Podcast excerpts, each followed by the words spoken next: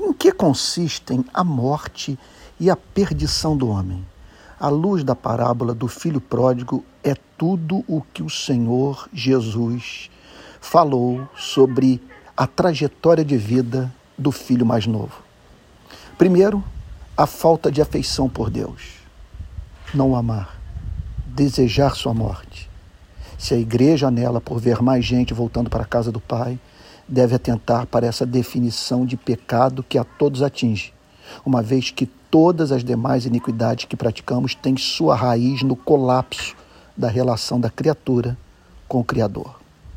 Por vezes, pregadores movidos pelo desejo de levar pessoas a Cristo denunciam pecados que muitos não cristãos não praticam.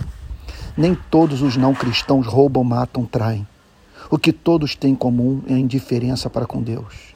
A nossa espécie está morta para o seu Criador.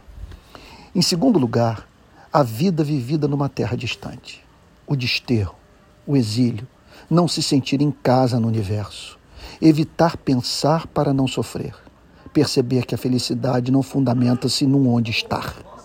Terceiro lugar, o desperdício de vida, a perda do que se tinha, a herança que foi investida em nada, a perda progressiva da humanidade. Quarto lugar, a falta de domínio próprio, a escravidão às paixões da alma que a tudo governam, tornando os seres humanos escravos dos seus desejos. Não é sábio ser fiel às minhas paixões quando estas comprometem a minha vida por inteiro. Quinto lugar, o estado de penúria, a completa falta de recursos interiores para fazer frente às intempéries da vida. O Salmo 1 afirma que a felicidade consiste na capacidade de manter independência em relação às circunstâncias adversas da vida. Abre aspas. Bem-aventurado é aquele que não anda no conselho dos ímpios, não se detém no caminho dos pecadores, nem se assenta na roda dos escarnecedores. Pelo contrário, seu prazer está na lei do Senhor e na sua lei medita de dia e de noite. Ele é como árvore plantada junto a uma corrente de águas que no devido tempo dá o seu fruto e cuja folhagem não murcha, e tudo que ele faz será bem sucedido. Fecha aspas. Cristo destaca a sujeição aos fluxos e refluxos das marés da vida. A pandemia, por exemplo, que vem e rouba a paz. Sexto lugar, o trabalho indigno.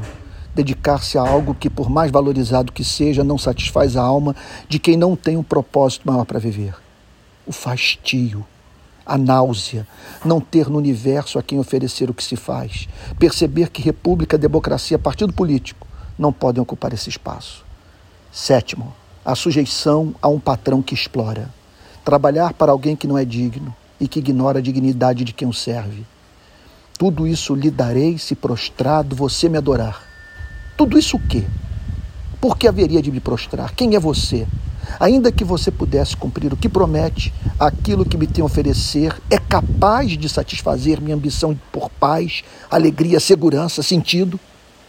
Oitavo lugar, a vida nivelada a dos animais em vez de provar da alegria dos anjos, conhecer somente a alegria dos animais.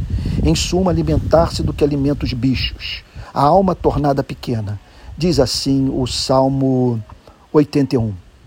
Abre aspas. Eu sou o Senhor, o Deus de vocês, que os tirei da terra do Egito.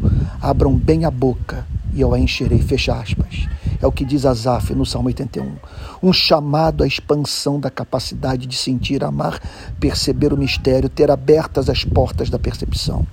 Está morto quem não consegue entender e atender a esse apelo. E em nono e último lugar, a fome. Fome de sentido, fome de paz, fome de autoestima saudável, fome por algo que não é dessa vida. Jesus apresenta nessa passagem de modo gráfico, a exata imagem do homem distante do seu Criador.